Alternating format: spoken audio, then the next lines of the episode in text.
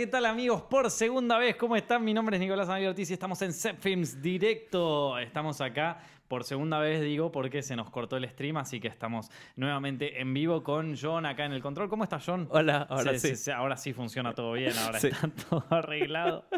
Y bueno, viste cómo es. Bueno, chicos, nuevamente vuelvo a decir lo mismo que dije al principio.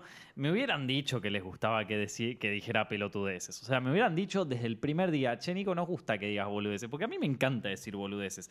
Pero le fue re bien al directo del otro día, en donde hablamos básicamente boludeces. O sea, donde dijimos... Sí. Sí, no, no diga que no, John. O sea, algunas fueron Hablamos serias, lo de Shrek, boludo. pero Shrek, eh, o sea, nos comimos un fake news en, pie- en pre- en pleno directo.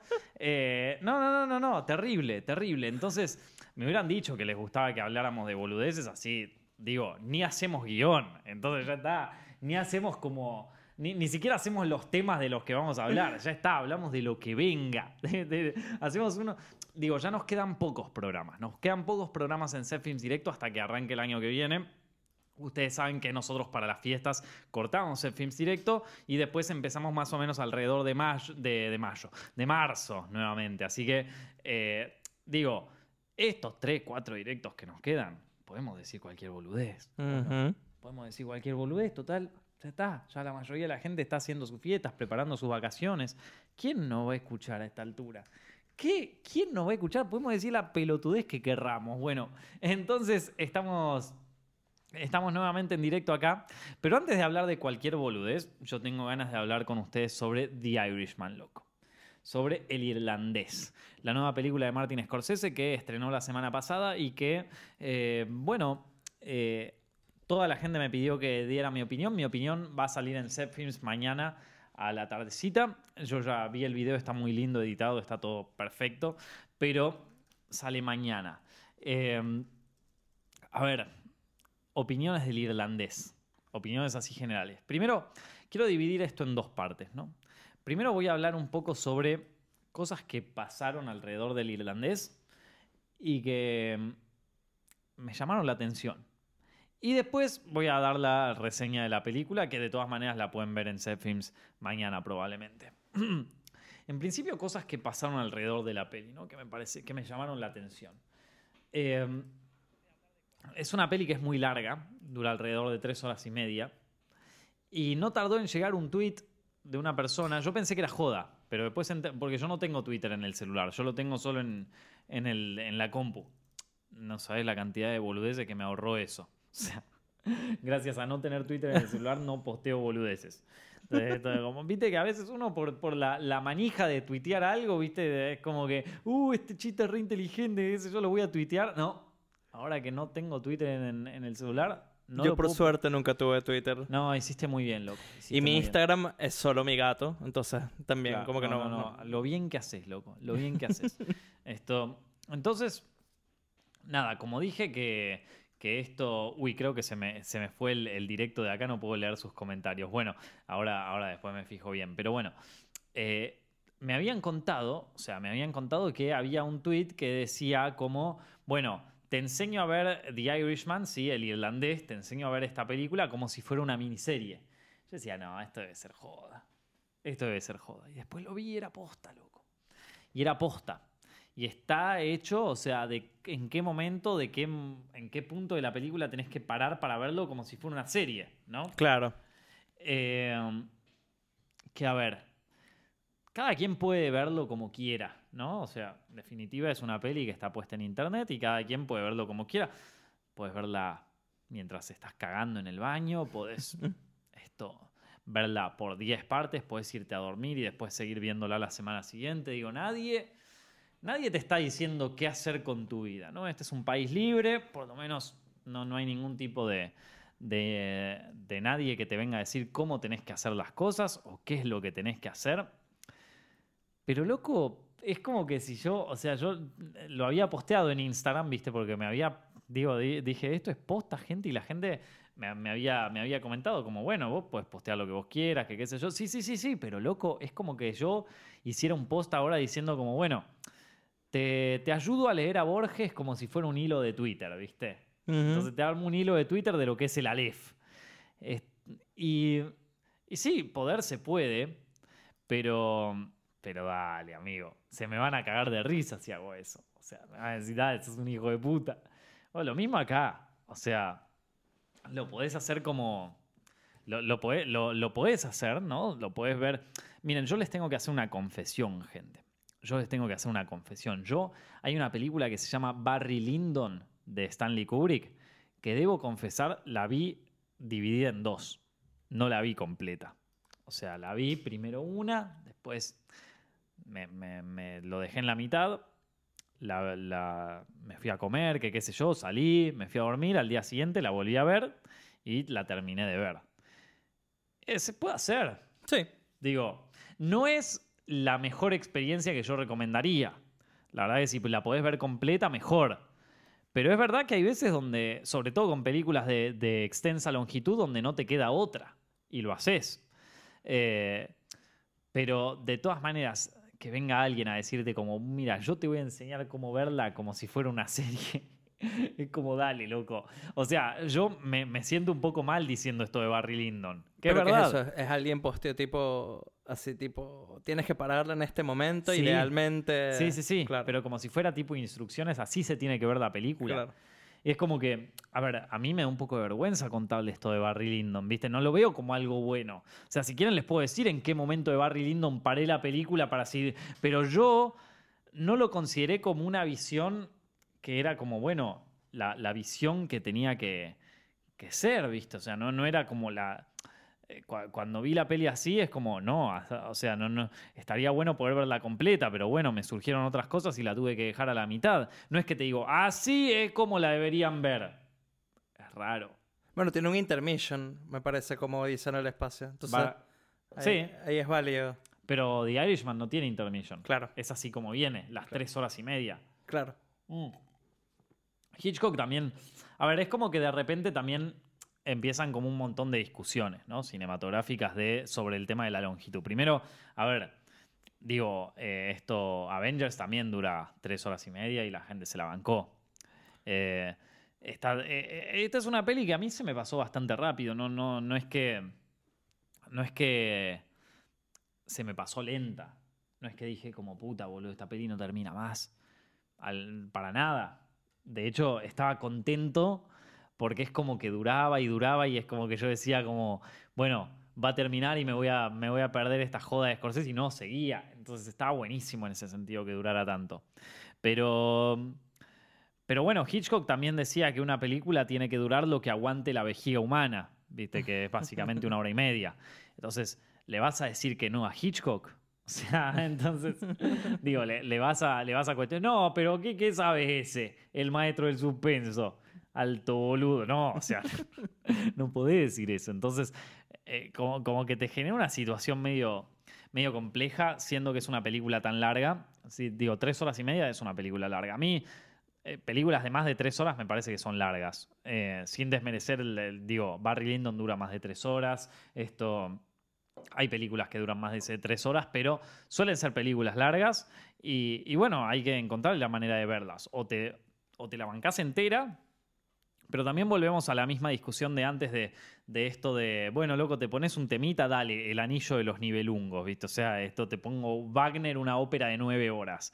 No, te pedí un temita, loco, te pedí los Beatles. Hay que estar como predispuesto a escuchar, a ver una película que dura tres horas y media. Y eh, es difícil a veces encontrar el momento, a veces capaz que llegás de- del laburo y como que no, no, no querés saber nada más y querés verte algo así rápido antes de quedarte dormido. Es difícil encontrar el momento para ver una película que dura tres horas y media. Eso no se los niego a nadie. Eso no se lo niego a nadie. Ahora, lo que sí es que nosotros le dedicamos tres horas y media a cada pelotudez. Yo le dedico tres horas y media a cada pelotudez. El otro día estuve jugando al Minecraft tres horas y media, boludo. Muy bueno. ¿Estás jugando Minecraft? Estoy jugando al Minecraft, estoy jugando al City Skylines, a toda esa boludez, porque, no, porque ya que no tengo el Sekiro, viste, estoy jugando boludeces. Tres horas y media al Minecraft, loco. O sea, tres horas y media de poner cubito uno encima del otro. Y no te puedo ver The Irishman, dale. Esto, entonces, digo, también le he dedicado tres horas y media a series que son una mierda. ¿Te acordás esa serie, una serie de eventos desafortunados que estaba Claro. Neil Patrick Harris? Con eso tú te ves tres capítulos y ya pasaron tres horas. Loco, una serie de mierda. Sí. Y, y yo lo digo con lo que eso significa, porque yo la vi. Entonces, tipo, o sea, una serie de mierda. Eh, entonces, nada, es como que, sí, eh, se- eh, es, co- es como que no, no, uno no podría, sobre todo siendo que se trata de Netflix, no es que vos vas al cine, ves la película y todo eso. eh, digo, El Señor de los Anillos también dura como tres horas y, la vas y la ves en el cine y todo, qué sé yo, te armaste hasta un programa con amigos y todo, pero acá es algo que ves en Netflix que te puedes desconcentrar fácilmente, eh, que entiendo, pero uno también tiene que ir predispuesto a ver una peli, ¿no? O sea... eh, y tenés que estar preparado. si ya sabes que va a durar mucho, hacete un tiempo en un momento y la ves, ¿viste? Pero esto ya de que venga alguien y que te diga, no, mira, mira, mira. O sea, yo sé que vos no tenés tiempo, yo sé que vos sos un pajero, así que no me rompa la bola, yo te voy a explicar cómo se ve esta película. La dividís en cuatro partes. Y es así de fácil. Es como que yo venga y te diga, no, mira, mira, maestro, yo sé, nadie tiene suficiente tiempo como para leer Borges, es un libro re largo el Aleph, no me rompas las pelotas, al final son todos libros, cue- cuentos cortos, así que déjame que yo te lo explique con emojis, así lo entendemos todos rápido, ¿viste? Yo te lo resumo en un hilo de Twitter y nos dejamos todo de joder y a la mierda la cultura, ¿viste? O sea, ¿entienden eh, que, cuál es el... eh, cuál, cuál es el problema, ¿no? O sea, ese... Eh, e- es, esa es como la, la- la situación, ¿no? La- el, el conflicto que se genera con ver esa peli. ¿Vos la pudiste ver, el irlandés, John? No la he visto. Pero ¿Eh? tengo una opinión. O sea, A me ver. parece que... Tengo una, no la vi, pero, No, no, sí, no, pero te- sí puedo opinar. te- Tengo una opinión sobre esto de, de, De la de parar las pelis. A ver, porque una cosa... Imagínate que yo le quiero mostrar una película, The Irishman. Imagínate, Sí. ya la vi, me encantó, se la quiero mostrar a, a una amiga que, no Sí. sé, que, que tiene una retención que por ahí se va a aburrir. Yo prefiero que la persona vea la película posta, ¿no? Ujú. No, porque viste, a veces uno ve, sobre todo en Netflix, las películas como en autopiloto. Sí. Estás ahí y hay información que está pasando, pero no estás como que sintiendo la película, no estás metido en la película. Ujú. Yo prefiero que si eso va a pasar, pausar la película y que después con muchas más ganas siga viendo la película a... Claro, eh, es cuestión de estar predispuesto a verla. Claro, a estar en autopiloto. A estar- claro, exactamente. Y sí, también- es, que, es que es verdad, es entendible. Yo, a ver, a mí también me pasa de veces que llego a mi casa, no quiero saber nada más con el mundo y con la vida, y me meto en Netflix a ver Big Mouth, ponele. Claro. O, o El Marginal, qué sé yo, cosas que podés ver en, en piloto automático, que no tenés que pensarla mucho. Digo, no me voy a poner a ver Roma. O sea, eh, vengo hecho mierda del trabajo, no quiero hacer nada. Claro. Me voy a poner a ver Roma, loco. O Y sea, también hay películas que permiten, exacto, eso, el, el piloto automático, qué sé yo, Avengers, Sí. dura tres horas, pero la puedes ver y... La podés ver medio dopado, así como. "Eh". Ajá, y, y puedes de pronto, no sé, eh, voltearte un segundo a, a chequear el risotto y escuchas lo que está pasando Hmm. Claro, y no te perdés, tipo no. de... Pero de es una, es una peli que, que- que en todo momento, la verdad que está muy buena.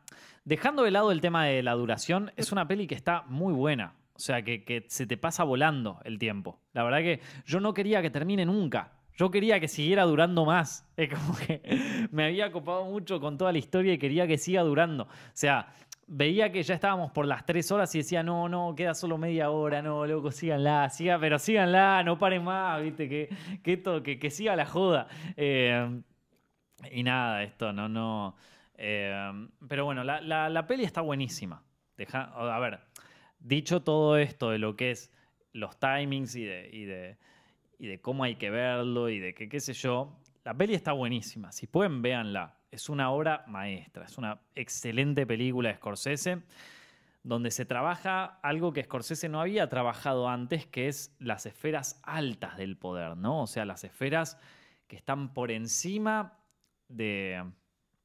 eh, no sé si se acuerdan, Casino, ¿se acuerdan de Casino? Una peli, eh, una peli de él de los años 90 que eh, había una parte donde decía que ahí se, que, se juntaban como los voces, ¿sí? los jefes de, la, de, de- de esta, de, de esta mafia de los casinos en, en Las Vegas y que los viejos eran tan viejos que ni se podían mover. Bueno, esta película habla justamente de esta gente, de los viejos, de los tipos con poder, de los monarcas del poder mafioso. ¿sí? No habla de un mafioso que, que estaba más en las, en las líneas medias y que justamente se estaba como, o sea, se, se entrega a los excesos y todo eso, ¿no? O sea, eh, así como Jordan Belfort no es el, el Warren, Warren Buffett de, de las, de las finanzas, sino que es más un estafador cualquiera.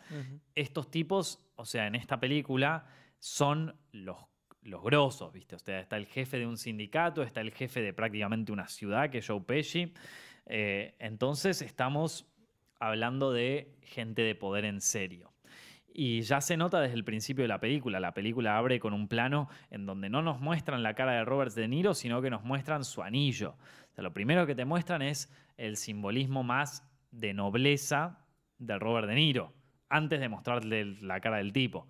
Entonces, es una película que habla mucho sobre eso, habla mucho sobre el tema de la vejez, por eso también me parece que es una película también eh, que... mm, es, es una película que, no, que, que se necesita tener, además de eh, saber temas cinematográficos y todo eso, también hay que, hay que tener calle para hacer esa película. Hay que tener calle, hay que, hay que haberla vivido.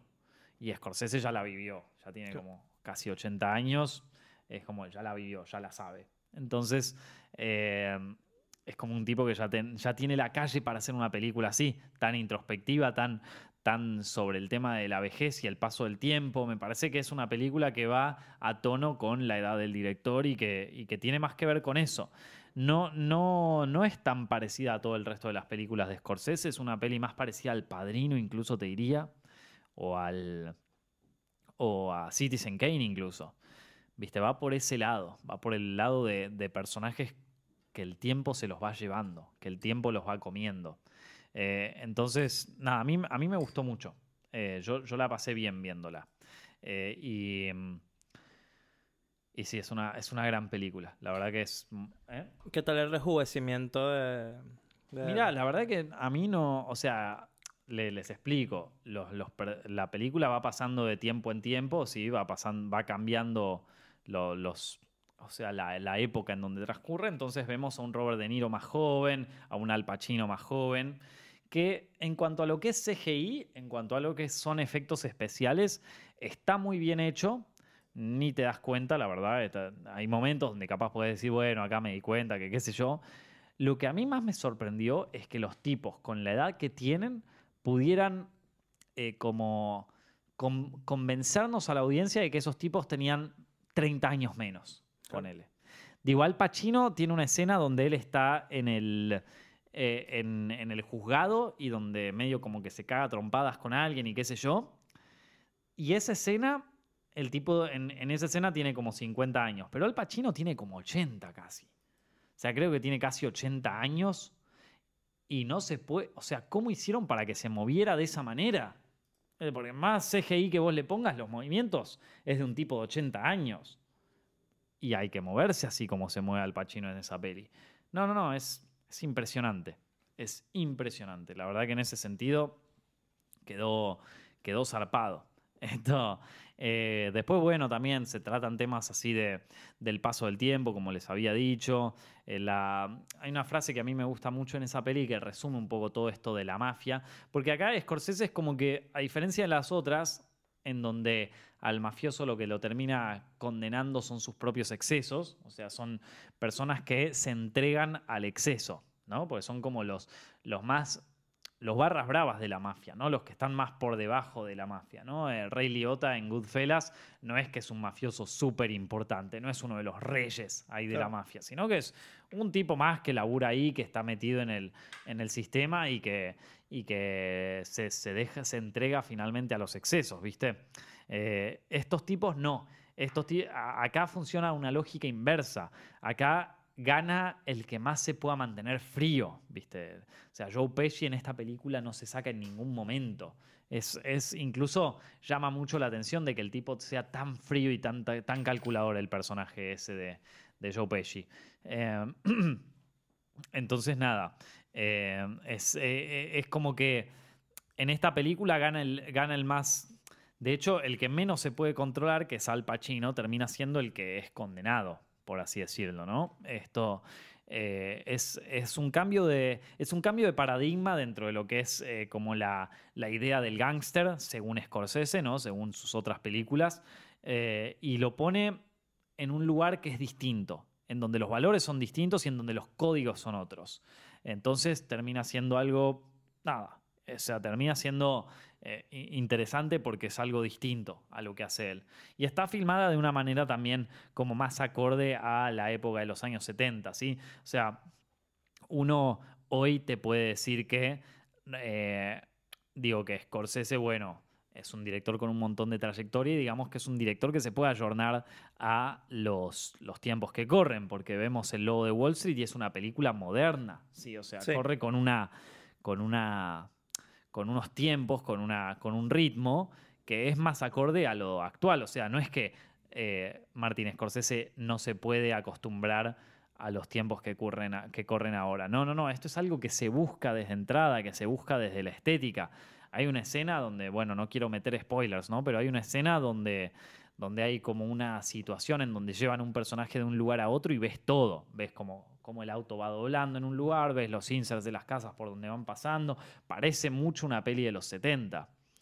Así que no, es, es una peli que realmente vale mucho la pena ver. Ya van a tener la reseña completa en Set Films. Eh, se, las, se las recomiendo mucho. Véanla. Por más de que, por más de que yo sé que tres horas y media es mucho tiempo, eh, consideren guardarse, no sé, un día para verla entera porque realmente vale la pena. Realmente vale la pena. Así que nada, a mí me gustó muchísimo. Bueno, Muy entonces... ¿Mm? La tengo que ver. Sí, no, no, sí, la tenés que ver y, y- Pero sí, guardate el tiempo para verla así con ganas. Esto. O la vas a pasar. Yo puedo, yo puedo. De esos maratones que me echo de series, no sé, que sí, que me veo Dark. Sí. un día, listo, ya fue. claro, la viste, película. es que uno a veces se clava una serie entera en un día. Ujú. ¿Cómo no te vas a clavar una peli de Scorsese? No, es es raro, es raro. Pero bueno, a ver, otros temas que. o- otros temas que surgieron en esta. En, en esta semana, la verdad que no pasaron muchas cosas. esta No semana. pasaron muchas cosas. No, es que está todo medio calmado. Ya diciembre es un, te- un mes donde bajan un poco los humos, donde se baja un poco todo. Por eso también es, eh, qué sé yo, lo, lo que más están esperando todos ahora capaz sea Star Wars, viste la nueva peli. Claro, que sale ya, ¿no? Tiene que Sí, ser ya. Sale en dos semanas. Claro. Mm. Esto ni siquiera creo que sale la semana que viene. ¿Viste, viste? Le pasé a Nico un trailer, ¿no? Sí, oh, sí, sí, sí, sí. Claro, un, un featurette. No, no un trailer, porque no es un trailer. Es como, ¿Verdad? claro. Por un lado, es muy interesante, lo recomendamos que lo vean porque tiene, son escenas de, mm, de, de tras cámaras de... Son detrás de cámaras de, de Star Wars Una Nueva Esperanza que nunca se vieron. Y también de, de Imperio Contraataca, Sí, de todo. es Como verdad. que hay una mezcla, pero que nunca se vieron y que son bastante agradables de ver. Sí, no hace- hacen, hacen un, un- como un montaje con distintas, distintas cosas que, o sea, distintos detrás de cámara de, de Star Wars de la primera trilogía y lo van mechando un poco con, bueno, esta última película. Sí, muy poco, ¿eh? Como que muy, muy, muy poco. O sea, las escenas que aparecen de, esta última película es muy poco, Sí, pero lo que quieren decir al principio, un poco de que, bueno, demostrar que esta también era gente que no sabía muy bien lo que estaba haciendo, que se estaban arriesgando. sí. Y después, como que los actores en sí hablan, por eso hay cosas del imperio, como que en el trascámara, hablan sobre cómo es, estas películas son muy importantes para ellos, cómo les gustan las películas, les Sí. gustan las aventuras, les gusta cómo presentan las cosas que presentan. Pero me da risa porque eso lo hacen como que si estuviesen, o sea, en este featurette lo hacen como si estuviesen hablando de, de estas películas nuevas. Y no, están hablando No, de A está- New Hope y de... Aparte, Imperio to- tomar riesgo, loco, es una peli de Disney, la cosa más corporativa del planeta. ¿Qué riesgo estás tomando ahí? Bueno, capaz la película, quién sabe. Que no. Ya sabemos que no. Pero No. bueno, quién sabe. No, no, o sea, olvídate. Eh, está bueno el, el- el video ese. Sí. Es como un video, una previa de, de Star Wars con material de detrás de escenas nunca antes visto. Está bueno el del principio, que es como Luke. Ahí es, es la escena en donde Luke y Han Solo están entrando como al... a- a- están por a- salir a la velocidad de la luz y le dice como no, no, tenés que, pero no podemos todavía, no podemos prenderlo por esto, por esto, otro. Y es como un detrás de escenas donde, como si yo te dijera un blooper de esa escena. Claro, porque se ve que Harrison está jodiendo la Sí. paciencia y lo agarraron de imprevisto que, que le está grabando el trascámara y dice como que apaga esa vaina, apaga esa vaina. Sí, está sí. muy bueno. Y volvemos al tema de lo de la nostalgia, boludo. Cómo nos están vendiendo nostalgia, pero como que sí, fuck. Es que ya no les queda otra cosa que vender. A mí me gana, ¿eh? Me gustó. El, o sea, no, Obvio, pero no me estuve, encantó. no me dieron ganas de volver a ver la peli original, Claro. no, no me dieron ganas. Es como, ¿te acordás cuando hablamos del Rey León? Como que es un calco, ¿no? La pe- o sea, vos estás viendo el Rey León, la nueva, y, y estás pensando en la vieja. Claro. No estás pensando en, en, la, en esta nueva. Entonces, como que te genera eso, sí. Sí, sí. No. Eh, pe- no, igual, qué sé yo, no, no sé, ha- habría que ver qué onda la, la peli para... eh, Digo, ahora, ahora porque tenemos este featurette y ya estamos como medio bajoneados con toda la, la peli y todo eso, pero la verdad es que, no sé, no, no... Mire, yo tengo dos razones por las cuales quisiera ver esa película. Primero, Ujú. que esto ya lo habíamos hablado en otro directo. J.J. Abrams, eh, que el creador, no, no, no es el creador, pues, pero el... el Sí, la mente detrás de la segunda de la nueva trilogía. la mente detrás de los mystery boxes, ¿viste? Sí. Como que él y Lindelof, que es el que, por cierto, escribe Watchmen, que es muy parecido. Ah, mira. Eh, o sea, con Lost y con todas estas series Sí. de Fowers, siempre son mystery boxes. Entonces, él empezó su nueva trilogía, Burda de Safe, pero sí con ciertos mystery box Sí. que fueron redañados con que le dieron a otro director y le dijeron haz lo que quieras y Sí. borró todo lo que había la hecho. infame, la infame película de, La infame película, la, la del de- último de, Jedi, de Last Jedi. del hermano Ryan. Y bueno, a mí me da mucha curiosidad esta película porque ahora que vuelve Abrams, nosotros no hemos tenido muchas oportunidades de ver finales por Abrams. O sea, el final de Lost no es muy bueno. Hmm. El final de... No me acuerdo ahorita el nombre de esa serie, que era con una mina, tampoco es muy bueno. Eh, Claro. Felicity, Sí. era un poco raro.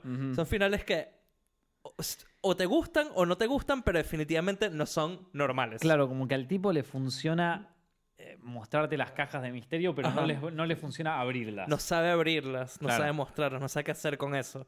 Y se nota en todas sus series, en, to- en todas las cosas que ha hecho. Creo que en Mm. Star Trek yo no la seguí, pero me parece que también por eso abandona. Pero ah, mira.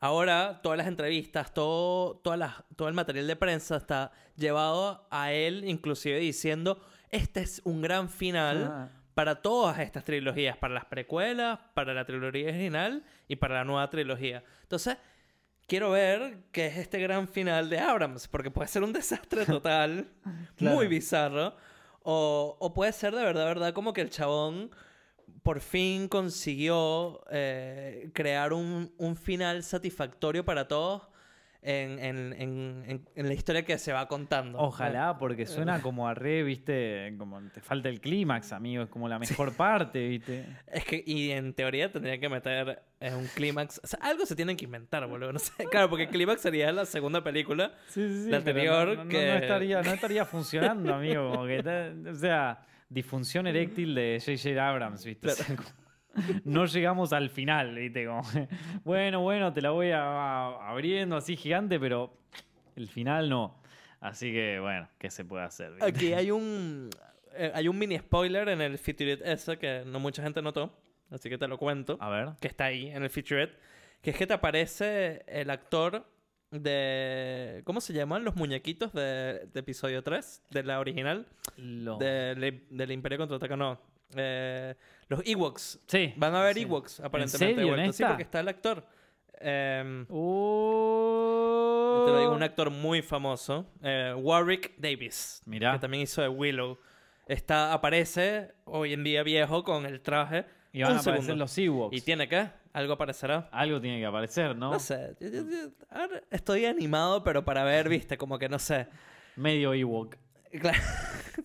No estoy animado por la película, estoy animado para ver el desastre o el no desastre. Pero ¿por qué tendrían que ir al planeta de los Ewoks de nuevo? ¿No estaba destruido ese planeta? No. Capaz es un flashback, capaz... No, no está destruido. No, no, claro. Ahí es donde el imperio gana, ¿no? En teoría, como que... Sí. El imperio no, perdón, el, el- No, lo- re- los rebeldes. rebelión. Sí, sí. Claro. Pero los Ewoks, loco, ya es como que sacando todo lo del tarro, lo que había. Igual no, lo- no lo quiero bardear tanto a J.J. Abrams, porque la verdad que The Force Awakens a mí me gustó. A mí también me gusta. No me puedo mentir, a mí me gustó. Dentro de su safeness, es una película, no sé. Sí. No, todo el mundo se queja como que no, que repite todos los sentimientos eh, narrativos en la primera película. Ajá. Y sí, boludo, pero eso no es fácil. No. Pídele a alguien hacer eso específicamente y es muy probable que no lo logre. No, es y algo está fácil. buena y yo la puedes ver de nuevo de Force Awakens y la, la disfrutas. Pero de Last Jedi es ins- insostenible. loco. No, puedes ver algunas partes de las Jedi interesantes. ¿Cuál? no sé cómo. El- la de la nave es al final, el, el momento ese tipo de Pero es silencio. un plano. Claro, sí. O sea, para ver un. Te, te la entrada de una película para ver un plano. Puedes ver la coreografía de Rey y, y este tipo con, con, los, con los malos. Ah, pero como- incluso en esa. Yo vi un video donde, don- donde, había un loco que te analizaba la pelea y había sí. tipos que peleaban contra la nada. sí, sí, sí. Como que estaba mal coreografiada. Sí, que, que no habían practicado bien su coreografía. Claro, no, no, o sea, todo mal. Sí, tal cual, porque es- eso pasa cuando los coreógrafos no es que se equivocan, sino el actor que no llega al punto específico Claro. Y tienen que hacer como que, ¡uh! Le, le pego al aire. Sí, sí, sí. Aparte, vos pensás que eso también depende mucho de la posición de la cámara. Claro. Porque capaz que los actores pensaban que se veía bien, porque lo habían ensayado de una manera, pero después la cámara está en otro ángulo y ya Y no funciona. te arruinó el efecto. Sí, esta película es un desastre, definitivamente. Eh, eh, sí, o sea, pudo haber sido mejor, qué sé yo. El otro día yo estoy viendo un video, ya que estamos quejándonos de Star Wars, que habla sobre el personaje de Finn. ¿Es que se llama? No, el, el que era un... El que era un Stormtrooper, se llama Finn. Sí, Finn. Sí. Y que habla como que... Cómo destrozaron algo que... eh, esto, esto es una crítica del tráiler de ahora, ¿no? Sí. donde él dice tipo, ¿qué? Y, y pueden volar. Entonces como que, ¿cómo él no sabe eso? Y cómo él puede dispararle a otro Stormtrooper sin, sin remordimiento, me explico. Como que a un rebelde lo entiendo. A Claro, una pero persona él no lo eran entiendo. sus compañeros. Claro. Es verdad. Y, y es algo interesante a tratar. Hubiese sido muy bueno que, que eso fuese una lucha del mismo personaje, ¿me explico? De hecho, el conflicto interno de Finn arranca con eso, con que se saca el casco eh, manchado de sangre. Ajá. Entonces, el, Es a- verdad, este- ¿eh? Dicen que en la segunda película habría sido interesante que él no quisiese entrar en la rebelión porque es un culto más. Él Claro. acaba de salir de un culto Sí. y esto es un culto más de gente que, que él no quiere entrar. Y que a medida que va pasando la película, él se dé cuenta que, que bueno, que no es un culto y que sí va a ayudar a la rebelión, pero que sea una lucha. Me explico, que no es, ah, sí, son troopers. Piu, piu. No, es algo que le duele. Algo interesantísimo para tratar, ya Mm. perdido, no se trató, hasta luego. No, pero si lo querés llevar a un tema un poco más de aventura básico, ¿viste? O sea, como que. No sé, hay, hay tantas cosas que no se aprovecharon ahí. Dejaron abierto un montón de posibilidades, pero las arruinaron con The Last Jedi. ¿Qué te puedo Claro. decir? ¿Te acordás la escena de The Last Jedi cuando se van para la. cuando se van para este lugar de. El casino. El casino Sí. ese, loco, no. No. ¿Qué hicieron ahí? No, no. Y ahí, con estas cosas, habrían podido hacerle más sentido a esa escena con Finn. Viste, con esa discusión de Finn con sí mismo de ayudar a una rebelión, de ver a unos pibitos que son, que hacen, que son esclavos, entonces él se sentiría identificado con su propia esclavitud, porque también es un niño que desde chiquito, viste, le, le están Claro. lavando el cerebro. Pero no. Y Te hasta luego, como que todo mal. Es triste porque ves cosas que, que habrían sido interesantes verlas en esta nueva trilogía, más allá que no son muy Star Wars y, y las perdieron igual, no, no. no ¿Te acordás no de la nada. escena donde, donde está Luke eh, sacándole leche a un bicho? Sí, sí. Yo- es rara. Yo es igual la, la... Es rara cuando la ves con toda la película, porque toda la película es una mierda. Pero yo, yo creo que lo que quería intentar él es hacer eso de, de mostrar cosas raras como en, como en la primera película, ¿viste? Te muestran cosas raras, alienígenas. Sí. Eso es lo que quería, pero agrégale eso, lo que hicieron con el personaje de Luke, y es un chiste cínico, boludo. Como, come olvídate. on. Olvídate, un desastre. No. Mira, un saludo ahí a, a John Mano Fría. Bueno, Ah, gracias, loco. Un abrazo grande. Bueno, les, les- eh, podemos dejar un par de preguntas abiertas, a ver si alguien tiene ganas de, de- de hablar de algo en especial acá en el directo. Lo vamos a dejar acá eh, abierto porque, bueno, ya, ya que les copa tanto hablar de boludeces, pues la, la otra vez, el, el directo anterior, hablamos de boludeces. Hablamos de Tesla, loco, en la anterior. ¿viste? O sea, Ajá. esto, habla- hablamos del auto ese de Tesla. Hablamos de cada pelotudez, ¿viste? Así que gracias, loco, gracias. Eh, había un tema de- de Hablamos de Stadia también. Hablamos del Stadia, de Google, cualquier cosa. O sea, un día dejamos la barrera abierta, viste, en, en un directo y ya se coparon cual- cualquier boludez. Así que eh, gracias. Y bueno, si tienen ganas, podemos, podemos responder o hablar de, de temas así random que ustedes, que ustedes planteen ahí en los comentarios. Chicos, miren que no, no, normalmente no estoy fichando tanto No. los comentarios. ¿eh? Así que eh, es porque llegamos a diciembre, es porque cosas, así que aprovechenlo. ¿Por Te- qué me corté? No me corté pelando papas, loco. ¿Sabes lo que me pasó? Mira, porque tengo como un- una cosa acá. Eh, esto. Eh, me, ¿qué, qué me había pasado? No, se me encarnó una uña, loco, pero fue No. como, pero no sabes lo que fue, o sea, fue como re intenso. Si yo me saco esto, es como te- y te la sacaste tú. el dedo de la muerte, sí, no, no. Claro. No, porque aparte, o sea, eh, nunca me pasó, la verdad que nunca me pasó una cosa así, de, de- Viste que hay gente que le salen verrugas y cosas así. A mí no me pasa, no me pasa nunca ese tipo de cosas. Pero con esto me pasó, loco. Se me encarnó una uña y yo dije, bueno, ya fue una pelotudez. Y de repente empezó a salir un bicho ahí horrible. El pus. Sí. no sé qué mierda era, viste, como qué carajo. Eh, entonces, nada, le, le metí como. Ahora tiene como. O sea, tienen puesto arriba una crema de antibióticos así repolenta, pero, pero me sigue doliendo, loco. No, no sé cómo, cómo sacármelo. Top por el final de la década. Ah, claro, boludo. sí, es verdad, se terminan las películas. Deberías de- haber dos tops entonces. Sí, de 2010 a 2019. Claro. ¿Cuáles fueron tus películas favoritas de estos últimos años? Wow. Qué difícil. Em, Bueno, las mías son fáciles porque ya las hice, ya hice un top Era- 10. pero de la década. No, de la década no. Por eso. Ah, de este año. Eh, ¿qué- ¿Cuál es tu top 10 de este año? Uh, bueno. Parasite está cuando, ahí. Cuando ¿Seguro? salga va a salir. Claro. Esto, no, Parasite está seguro. Sí. Eh, no, ya, ya, ya lo tengo pensado, pero no quiero, no quiero revelarlo hasta que no salga el, el top top. No, yo quiero pensar en un top del- de la década. De la década. Está sí. bueno. Sí, no, no, a ver, películas influyentes de esta década. O sea, de, de, este, de todo estamos hablando. A ver. em, estamos hablando desde el 2010, que aparte es un montón de Claro. tiempo. O sea, no es que algo de, de anteayer. Bueno, hace- la única de Marvel que meto es Iron Man 1. La Sí, única. ¿Por pero qué? esa es 2008, boludo. No se puede. Ah, claro, 2010. Ah, fuck. No, 2010. Entonces no entra. eh, bueno, entraría. Tendría que entrar como final. Avengers, Avengers 1. O Sí. Endgame. Endgame. No, una, la- pues, porque no, sea- no, no, para mí es mucho más, mucho, mucho más influyente Avengers la primera Claro, fue el que primer. Endgame. Fue el primer. O sea, a partir de evento. Avengers cambiaron las reglas del juego Claro. en lo que son blockbusters. Claro. No, Avengers 1 juega. Avengers 1 me parece que sí, de las mejores, de, de la, de las películas más influyentes de la década, seguro. Esto, eh, El Lobo de Wall Street, para mí, Sí. ya que venimos hablando de Scorsese. El Lobo de Wall Street, seguro. Eh, a ver, otras películas, así que... Claro, para- este, eh, me, me mató eso, claro, 2008. Em, No, ¿qué otras películas salían entre 2010 y, 2020 y 2019? O sea, Moonlight salió. Moonlight está buena. No sé si decir que es la película más. Bueno, pero La La Land, o sea, pensando, no, La La Land y Moonlight, ¿no? Que salieron en las dos en el mismo año. Eh, La La Land es una buena peli. Miren, un top mío personal. eh, yo no sé por qué esta película a mí me marcó tanto. Me gustó. Voy a meter ahí Social Network, que fue en el Sí, 2010. es verdad. Social Network también, me acuerdo cuando salió, yo estaba muy emocionado porque era la primera película. No es la primera, pero era. Bueno, era la primera con el nuevo sensor de red. Y entonces, como que. Ah, es verdad, me yo estaba acuerdo. muy emocionado. Sí, sí, sí, sí, sí. No, pero la primera no había sido otra. Era una del Pero Che. también de Fincher. No, era una. Sí, era de Fincher, no estoy seguro, ¿eh? Fincher nos sacó una peli antes de Social Network, así de. de usando la red. Voy a buscar cuál es la primera con red.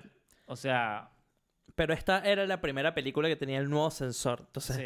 no sé, esa escena donde. Hay una escena donde le, le quema Sí, la novia sí, y entonces era iluminado con ese fuego y yo en el cine estaba tipo, wow. Sí, esto porque a confirma. ver, lo- los pongo en contexto a la, a la audiencia, ¿no? O sea, nosotros que, que estábamos estudiando cine en aquel momento, eh, es como que lo, lo que fue la tecnología de cámaras digitales cambió muchísimo desde los últimos 10 años. Estamos hablando de, de- de que, o sea, las mejores cámaras eran cámaras CCD, no se grababa cine en digital. ¿no? Cuando nosotros entramos en la facultad no se grababa cine en digital. Recién empezaron a salir la... Nosotros fuimos el último año en la facultad que, que vio Fílmico. fílmico. Ajá. Claro, sí, sí. O sea, no se grababa en digital, se grababa en. en, eh, eh, entonces, entonces es como que digo, las películas mainstream, ¿no? ¿no? No se grababan en digital todavía. Fincher había hecho una prueba con eh, Zodiac, pero, pero no era... Era como medio digital, medio fílmico. Todavía no estaba 100%. Eh, David Lynch, no. ¿Sabes cuál es la que, la que agarra antes que Social Network, la, la digital? Sin City. Ah, está. sí. Sin Pero que es, es distinto porque depende mucho, ¿viste? Como que no, no habían exteriores, sino... Sí, pero Sin City es como la primera y, y nosotros las bardeamos, pero se la jugaron. eh, Star Wars, el ataque de los clones y Star Sí, Wars, la el totalmente. Revenge of the, of the Sith son las primeras que se meten en el mundo del cine digital y están grabadas enteramente digitalmente. Sí, marica, con cámaras además Panasonic que tenían un sensor del tamaño Sí, de tu dedo. no, boludo. no, es Sí. impresionante lo que hicieron eso. Nosotros podemos bardear la peli todo lo que quieras, pero la verdad que lo que hicieron ahí es mágico. O sea, que se pueda proyectar en un cine, Sí, una peli sí. así, y que te lo creas que es una película. Porque luego a la vez que es una peli. O sea, la verdad que hicieron un gran trabajo, un gran trabajo. Esto, eh, acá estoy viendo a ver la- las películas que, que opina la gente. Ah, Uno, uno puso eh, la Avatar. Avatar, pero Avatar. Avatar es del 2009, me Claro. parece. Esto, Call Me By Your Name, Patterson, Nightcrawler. Nightcrawler es muy buena. Nightcrawler también yo la metería de mi- en, en el mío personal. Sí, Hereditary, La La Land. Sí, sí, sí, definitivamente. La Bruja de Robert Eggers. Sí. The Witch, The totalmente. Sí. The Witch. The Witch estuvo en un top de, de- del, bueno, del año en que salió, ¿no? De, en. Sí, sí. Pero, pero sí, concuerdo con lo de Social Network. A mí me pasó lo mismo y me acuerdo perfecto, que es verdad. Y que también había mucha historia en, en- sobre el tema del rango dinámico. Y me acuerdo que en aquel momento se, se habló por primera vez de- del look o de lo que del, de, la, de la estética que era grabar con una red, en este caso, ¿no? Porque todavía la Harry no, no estaba todavía, en- No, era la única. era la única. O sea, entonces- eso y Canon con... No, sí, pero Sí, todavía no. Eh, pero se, se empezó a hablar sobre la estética que daba la red, que muchos decían, no, no, porque se ve como medio plástico todo. Y es verdad. Si vos ves material grabado en red comparado con material en fílmico, En ese entonces. en ese entonces se ve más plástico, se ve como una especie de... de- se, siente como la- más licuados todos los píxeles y todo eso. Y es verdad. Sí. Pero y el, está- y el pero- ruido es interesante, es distinto. Es como... Pero hoy ya, ya pasó tanto tiempo y se, se acostumbró tanto que, que ya es un look de, de hoy. Es un look cinematográfico totalmente, sí. Sí, El ruido de red es, también se siente ya orgánico. a mí me encanta. Sí, A mí me encanta. también. De hecho, cuando grabamos música para elegidos, que lo grabamos con la red, Ujú. eh, con, con una Scarlett, eh, no- habíamos grabado con lentes de, de- de cine y el director de fotografía en ese momento era Tommy Cortés. Eh, dice como, bueno, ¿y en qué ISO vamos a grabar? Yo, eh, dije, bueno, probemos antes de, o sea, en, pre- en preproducción. Y, y probamos los, los distintos ISOs. Y a mí me encantaba, tipo ISO 800, Claro, que ya te empezaba a forzar tirar la a- cámara. a tirar Forzar. cosas. Yo dije, yo quiero ese. Claro, forzar el sensor. Sí, claro. sí, sí. Hizo 800, hizo 1600, viste, por ahí, que ya era medio picante. Pero, pero sí, no, no, no. Yo me pongo a pensar y nosotros vivimos, la verdad, que una época de, un- de una transición importante que también nos hace entender a nosotros. Digo, nosotros vamos a entender más que nadie el cine digital, porque lo vivimos todo ese cambio y vimos cómo fue la. O sea, no, digo, nuestra generación lo entiende mejor que nadie. El, digo, hoy a quién le hablan de, de la transición entre sensor de fotografía y sensor de, de cine. Que creo que ya ni siquiera. Seguramente muy pocas escuelas de cine, más como casi como libro. Pero porque sí, porque quién sale ahorita, más allá que sea una decisión estética con, que, que va a requerir bastante presupuesto, Sí. quién sale a filmar en 35. ¿The Irishman está hecha en digital o.? o- No, está en 35. Está en 35, bueno, Está en está. 35. Sí, sí. que echarle mucho pichón ahorita. También, no sé, hoy en día, imagínate tú, te dan, no sé, aquí tienes eh, 300 mil dólares porque filmas una película ahora, pero quiero que la hagas en, en fílmico. No, no Acá puedo. hay laboratorio ahorita. No, No, no hay laboratorio. Y aparte, digo, si vos me preguntás hoy, yo filmo en digital. claro. Si vos me- porque me gusta también el look digital. Me gusta el- la pincelada digital, Sí. si se quiere así. A mí, yo, yo digo, el- la primera peli que hicimos, El Bosque de los Sometidos, está en digital y a mí me gusta el grano digital que se hizo en esa peli. Eh, me parece. nada, le, le tengo cierto aprecio. Y era una peli con un sensor mucho más pedorro que el de las de hoy en día. O sea, eh, ni siquiera te estoy hablando de, peli- de, de cámaras tipo la Red o la ARRI, estoy hablando de una cámara peor que la que tengo acá para grabar mis vlogs, ¿entendés? Entonces, eh, sí, es así. Sí, sí, sí. Esto, pero, pero, pero bueno, la, la verdad es que en ese sentido estamos, estamos como más, eh, como que entendemos mejor. Digo, cuando me hablan del tamaño del sensor y todo eso, hay mucha gente que le cuesta mucho Sí. entender esos términos eh, y, y nosotros lo tenemos súper adquirido porque lo, lo vivimos, o sea, Claro. lo, lo vivimos todo, cómo fue cambiando. Digo, el cambio de un sensor en una cámara, no, no, otra, otra muy fuerte, el rango dinámico. El rango dinámico digital Bueno, no, ¿te acuerdas cuando decían que era imposible que Sí. el rango dinámico de una cámara digital iba a superar Sí, sí, o sí. acerca- no, acercarse al rango de fílmico? Sí.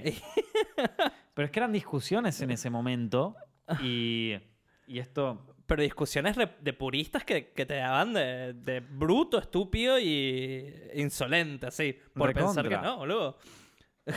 Recontra. Pero por eso yo me tanto Social Network, porque fue como que un, un triunfo, un Sí. pequeño triunfo. Sí, sí, sí. y Aparte, es como también, digo, no, o sea, no nos... Vos tenías que saber lo que era un rango, el rango dinámico. Sí. Hoy, cuando a mí, yo, yo el año pasado me tocó dar muchas charlas así en, en distintos lugares y cosas. Gente no sabe lo que es el rango dinámico. Hay estudiantes de cine que salen de la escuela de cine sin saber lo que es el rango dinámico. Para los oyentes, puedo echar una, una mini rápida explicación muy fácil, muy, muy, Sí. muy, muy fácil. Rango dinámico es. ¿no? En, En- en, fotografía digital, ¿no? O En- sea, sí, en, en, todo, en todo, exacto. En, no, porque en sonido es distinto. es ah, obvio, obvio, sí. sí. Uh, no, y, y ese todavía me cuesta a mí entenderlo. Pero en. Es lo mismo, No, no, me cuesta pero versión sonido. en, en lo que es, es fotografía digital y, y fílmico, ¿no? Ajá. Y rango dinámico es cuántos puntos de grises entre lo más blanco, ¿no? Lo más, lo más iluminado y lo más oscuro, cuántos puntos de intermedio puedes visualizar ahí. Un ejemplo perfecto es, les ha pasado a todos con, con su, cámara, su cámara de Moto G2, que quieren tomar una foto con una ventana afuera y o se ve afuera todo explotado blanco y el personaje adentro se ve bien, o se ve afuera el cielo azul y todo lo adentro oscuro. Sí. Eso es bajo rango dinámico. Muchísimo rango dinámico sería que puedes verlo de afuera y puedes verlo de adentro. Ajá. Entonces, antes, hace Nada. 13 años, el fílmico, que tiene bastantes stops y muy, y muy lindos el rango dinámico, podía captar Sí. eh, muchos puntos. Y el digital no se acercaba, pero... No. Pero pasó el tiempo y, Y lo traspasó, lo. y hoy- sí, o sea, Sí. hoy podés laburar tranquilamente con imagen. ¿Te acordás ese intermedio que era un rango y era como un HDR falso? Sí. Que, que era un Ajá. asco. Esto, eh, no, no, no, si las habremos vivido esas. Esto, pero, pero bueno, sí, el rango dinámico es básicamente, miren, lo pueden ver acá mismo en la, en la pantalla del directo, ¿no? O sea, ustedes pueden ver, esta es una cámara digital bastante pedorra, Claro. en donde pueden ver que es un rango dinámico cortito. Entonces, donde hay un poquito de sobreexposición, ya se ve blanco directamente, ya Claro. ni siquiera se ve lo que está pasando. Entonces, es eso. El, el- el espacio que vos tenés entre el punto más oscuro de tu imagen, por ejemplo, acá está esta foto de acá del exorcista, ¿sí? Que es negro-negro, eh, o- y el punto más claro, que vendría a ser tipo una pared de acá, ¿viste? Entonces, eh, todo lo que pasa entre medio es el rango dinámico, pero si ustedes ven, por ejemplo, el cuadro este de vértigo, ya empezás a tener como como artefactos medio raros, ¿no? Entonces, Ujú. decir, ¿por qué no se termina de exponer la cosa de ver? ¿Por qué no puedo ver bien ahí lo de, lo de vértigo? Bueno, porque esta cámara tiene un rango dinámico de mierda, no es que tiene un mal sensor, un mal coso, o sea, es, es un rango dinámico choto. Y hoy en día las cámaras tienen un buen rango dinámico algunas, o sea, eh, y, y en ese momento era toda una, era toda una discusión, me acuerdo, loco. El- Sí, era, era bastante- yo, yo era repro a la red, un poquito más de lo que debía, era muy militante, ¿viste? Tipo, no, Sí, sí, red, sí. que red. Después yo me decepcioné de red. Red hoy en día, ¿quién diría? Sacó un celular. Mira, Vamos a, vamos a hacer un pequeño, un pequeño espacio sobre cámaras digitales, ¿sí? O sea, vamos a dedicarle un minuto al directo sobre- hablando sobre cámaras digitales. Ustedes saben que hoy en día las que se comen el mercado de cine digital son la marca Red y la marca eh, Alexa, que en Arri. realidad... Sí. Arri, claro, este, Arri que, es, que, que tiene su, su cámara que se llama Alexa. Pero en un momento los primeros que, que entraron en el cine digital, en el cine digital, ¿no? No estoy hablando de la cámara de nuestro celular, estoy hablando de una cámara para grabar cine, se llama Red. Y era una cámara. Y John era un re fan de Claro, Red, era loco. Jim Jannard, ¿no? El fundador de Red. Era un tipo que hacía lentes, Ajá, es el, era el creador de Oakley, de la Sí. marca Oakley de lentes. que son de lentes de sol. La vendió y entonces él decía, cosa que es cierta, ¿eh? Antes, con lo que eran las cámaras digitales, tú tenías una Sony FX1000, ¿no? FX1. Sí. Y todos los años salía una cámara que era exactamente el mismo cuerpo, los mismos botones, lo único que cambiaba era el sensor. Entonces tenías que pagar 10 mil dólares otra vez Sí, por prácticamente la misma cámara claro. y la de 10 mil dólares del año pasado ya no te servía de nada. Porque Mm. tenía menos rango dinámico. Ni siquiera era rango. Era como que grababa en no sé qué cosa inventos que se hacía Sony. Y, y muy de la mano también a eso. Inventos como el 720, el Sí. 1080, que estaba muy controlado por la industria. Claro. Eh, sale este chabón diciendo, no. eh, lo obsoleto, obsoleto. Entonces dice, yo voy a hacer una cámara Ah. que cuando tú la compres, tú nunca vas a tener que comprar una cámara nueva. Spoiler alert, eso Sí. no llegó a pasar. Pero duró, pero duró como seis años. Sí, sí, sí. Y, y eso, entonces dijo, bueno, yo hacer una cámara donde tú es el sensor lo que te vendo y tú le pones todos los accesorios y, y cuando hagamos un sensor mejor se lo vas a poder cambiar. Y así fue, como por ocho años y, y revolucionó. Porque a los cuatro años de eso, Arri, que Arri es una empresa que, que hace cámaras de fílmico, hacía, hace, sí. y muy respetada, las- los mejores en la industria desde hace muchísimos años. y Lanzaron su. su. Alexa, Su su, Alexa. versión de cámara digital, con el mismo concepto modular que, Hmm. que Red había inventado. Eh, y bueno, y después de eso Sony también tuvo que hacer lo mismo. Sí. Y, y- y, bueno, ahí, est- aquí estamos. Hoy en día como que cambió muchísimo gracias a, a Red. Sí, es una, es una cámara que cambió mucho la, la- la situación de, de todo y aparte a mí me da mucha nostalgia porque yo siento que nosotros como que crecimos dentro de esa área, nosotros aprendimos a usar, digo, cuando nosotros recién empezamos, ¿te acordás que era como que había salido recién la Canon 5D, viste? Que Ujú. era como... "Wow", ¿viste? Y, y la Red One, yo le tengo nostalgia a la Red One, loco. Yo o sea, eh, la, la primera red de todas, la primera cámara, cámara red que salió en la historia, yo tengo el privilegio de decir que un cortometraje lo grabé con esa red. Esto. eh, y después ya, bueno, salieron nuevas versiones. La, la red, la red One grababa en 2K, no grababa ni siquiera en 4K. Esto. Sí, es verdad. Sí, sí, sí. Tenía un sensor de ese momento. Lo bueno es que le podías poner como, como sensores viejos, vi- eh, perdón, lentes distintos, lentes de otra cosa. De hecho, el secreto de sus ojos se hizo con una El Red secreto One. de sus ojos está grabado con una Red One. Sí, está, sí, sí. Está buscando para confirmar. Hmm. Y mira, la película se ve hermosa hoy en día. De hecho, hoy en día, Hoy por en el día. look de Red One, se ve un poquito más fílmico, se ve más, sí, más no, no, tiene. El secreto de sus ojos tiene el look de Sí. Red. O Ajá, sea, tiene. Tal cual. Es como. Pero creo que hasta. fue- me acuerdo que en un momento sacaban, cuando Red todavía no era tan gigante como es ahora, saca, en la página tenían un coso que se llama Shot on Red, tipo filmado Ajá. en Red. Y el secreto de sus ojos estaba ahí. Era claro, como- ve, se ganó un Oscar, ¡pum! Sí, sí, sí, sí, sí. Eh, pero yo creo que hasta deben haber traído técnicos acá para, para haber probado eso. No sé, alguien, alguien que haya trabajado en el secreto de sus ojos nos puede venir a, a- a contar acá. Me, enc- me encantaría hablar con un, con un chabón de cámara que haya, que haya hecho la cámara para el secreto de sus ojos. Imagínate hacer el, el plano ese desde el avión, o, el- Sí. o sea, el, el del estadio, Sí. que lo hacen, no estoy seguro, desde un drone o helicóptero. No podías con fílmico, o sí podías, pero te costaba mucho más. Y empatarlo, mucho más. En cambio, en digital, lo filmabas, ya podías ir previendo lo que, cómo se va a ver. Y, y Aparte otra cosa, imagínate cuando sale la red, cambiar del, el- del digital normal a grabar en RAW. Mm, ah, claro. Esa Cambio es otra cosa. importante. El RAW, vos le podés cambiar la temperatura a color en el coso. Que eso antes no se podía hacer. Puedes cambiar, en, en la red hasta le podés cambiar el ISO, ¿no? Sí, el ISO es eh, una referencia para, para el director de fotografía. Eh, dependiendo de cómo, en qué ISO tú visualizas, eh, puedes cagarla y perder información o no. Eso, el red, sería lo más importante para la industria. Lo que Si le deberían dar un Oscar a estos chabones de esos que dan, viste, como, los, como el que le dieron a Pixar por, Sí. por la tecnología, es el Red Code. No las cámaras, sino lo de Red Code porque cambió El- el también software, todo el software. Mm.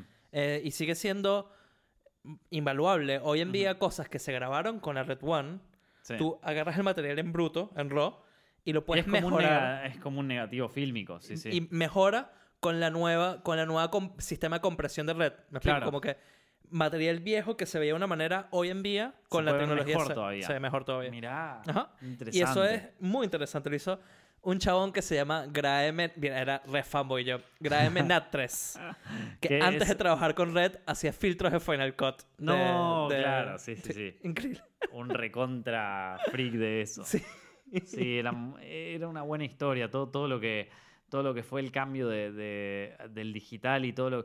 Pero te acordás, John, nosotros teníamos que pasar el Betacam, viste, todas esas cosas. O sea, el... el, el- ¿Cómo es que se llama? El mini DB, todas esas Mini boludeces. DB. El mini DB, loco, o sea, eran como unos cassettes chiquititos.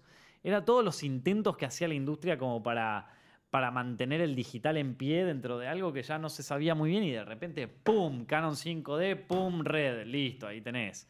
Se olvídate. Y ahora todo el mundo se compra una DSLR como si no pasara nada. Sí, como si fuese mi cámara de, Sí. De cumpleaños. De hecho, la DSLR ya pasó a ser medio mierda. O sea, ahora están las mirrorless, ya, ya, Sí. ya está, no sé. claro, sí, ahorita está muy de moda eso, las mirrorless. Mm, Que la verdad, ahí yo ya sí dejé de estudiar un poco más al respecto. Sí. Porque ya, ya ahorita no hay una cámara mejor que la otra, hay opciones. Así como antes con el fílmico tenías eh, si filmo en Kodak o en Fuji o en Claro. Protocom, bueno, ahora tienes o en Alexa o en Red Y listo. y listo. No, no, bueno. o, en, o en la Sony Alpha, La que Sony, look, Alpha, sí. Sony Alpha juega, Sí. Blackmagic juega. Sí. Esto, no juegan capaz para una película, pero juegan. Yo creo que juegan para pues, dentro de la película todavía, ¿eh? Una peli puedes hacerte. Con una Sony Alpha te puedes grabar una peli. Sí, totalmente. Eh, Con, con la que tenemos acá podemos hacer una peli. Yo, de hecho, me gustaría hacer una peli. Chicos, tengo un guion, loco, ¿me ayudan? A ver. Esto, eh, no, ¿sabés? Es, Eh, el- el- a principios de este año tenía ganas de grabar un corto con la, con la Alpha. La verdad que es una cámara que a mí me encanta. Es eh, de, de todas las que tuve en mi vida, es. es Yo le agarré cariño. A mí me costó un montón agarrarle cariño a Sony, pero para mí con la Alpha se separaron de ese look. No, yo a la Alpha le tengo un cariño. Sí. Aparte ya la aprendí a usar, ¿viste? Cuando empezás a meterte en foros, ¿viste? Para aprender cuánto le tenés que tuiquear el, el coso para subirlo. No, no, no. O sea, en ese sentido la, la, la Alpha le tengo un cariño impro, importante. no sé, a mí me encanta, ¿qué te puedo decir? Eh, pero bueno, eh, vos te quedas con la red todavía. Sí, sí.